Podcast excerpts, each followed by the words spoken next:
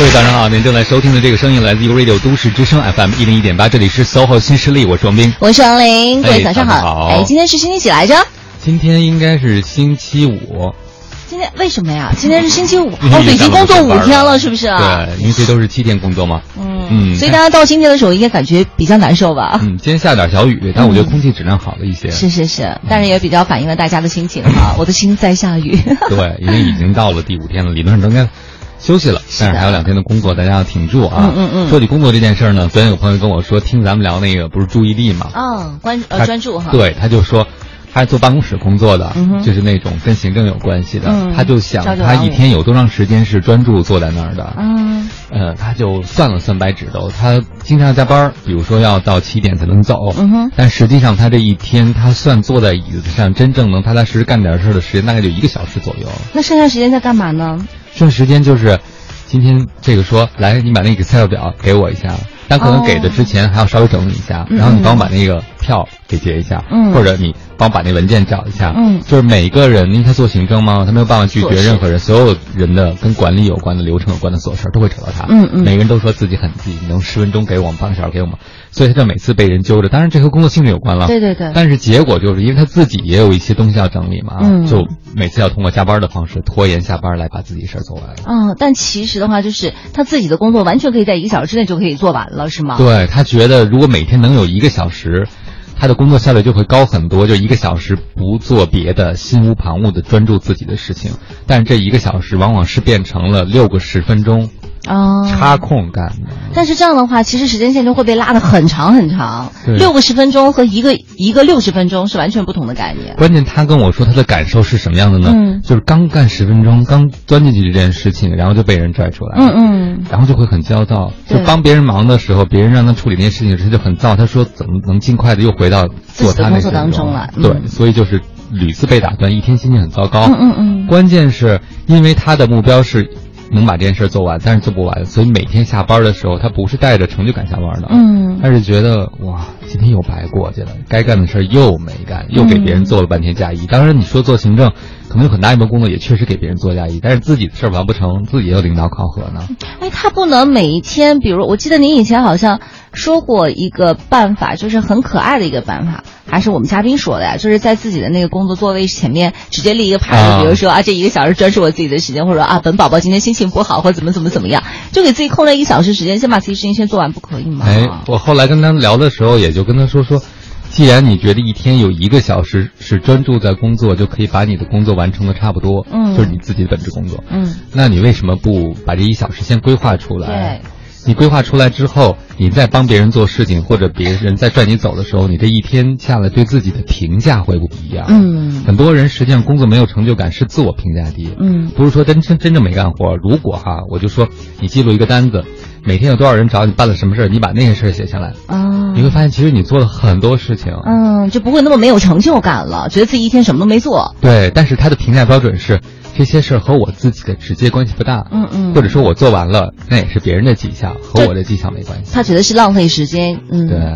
当然了，这这也是一种看到自己付出的方式。如果你实在不行，我觉得捍卫一天一个小时可以是一个起点。嗯嗯就像你刚才讲，那是个很好的方法呀。嗯，可以软一点嘛。嗯，，对，还有就是说适当的拖延一下。嗯他呢就是个急性子，他是怎么处理的？比如王丽来找我做一件事儿，嗯我想快快快快给给他，给完他以后，我不就可以专注做自己的事情吗？哦但凡这么想，事情就越来越多。就没完，因为大家会发现，同样做同样做行政，嗯，只有你理我，你知道吗？就只有你对这个事儿反应更快，然后大家就传开了。我说，哎呀，这小汪干这事儿最麻利，你别找别人，就找他。嗯但是小汪是怎么想的呢？我赶紧给你处理完，我就能干我自己的事情了吗？嗯这个就积重难返，越拉车上的人越多。对啊，就是你也不说，他也不知道，他还觉得你的做事特麻利，然后你可能还挺乐于助人的，然后可能在这个过程当中能得到极大的快感，但其实你并不是这么想的。对，这就好像有的时候，时候对谈恋爱会有人求你帮忙办事儿的时候，嗯呃，有人求我的话，在微信上我都回复很快的，嗯，因为我想别人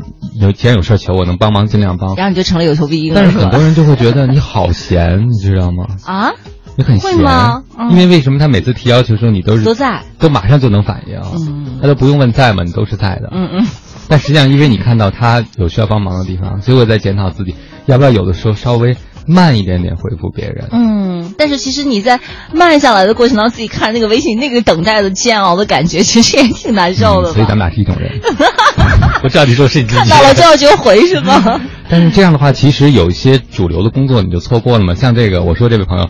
他其实应该排一个优先级，因为别人都很着急。对这件事儿是个没头的，一年三百六十五天，所有来找他的人可能都很着急。但如果这样下去的话，其实他自己的主业，第一个可能没有办法完成，第二个对他工作时间是个拖延。嗯，第三个，实际上有些人就成了伸手党了。对。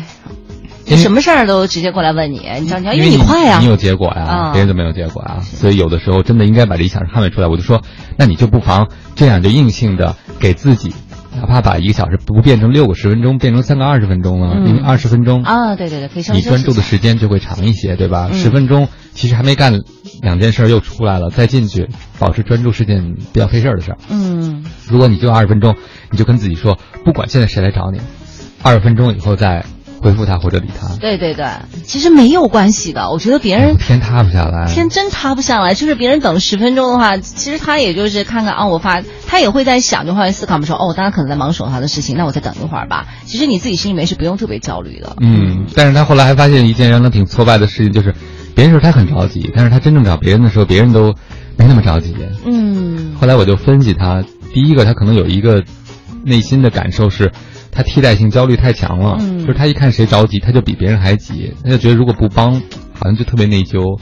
第二个，他可以刷存在感，嗯，就虽然他讨厌别人来找他，但其实，嗯，但其实他有隐隐的满足感，有一点小得意。特别是当有些人在他帮完之后说：“哎呀，还得靠你。”嗯，就这一句话吧。哎呦，亏了你了，幸亏你真麻利啊！就就是找你才靠谱。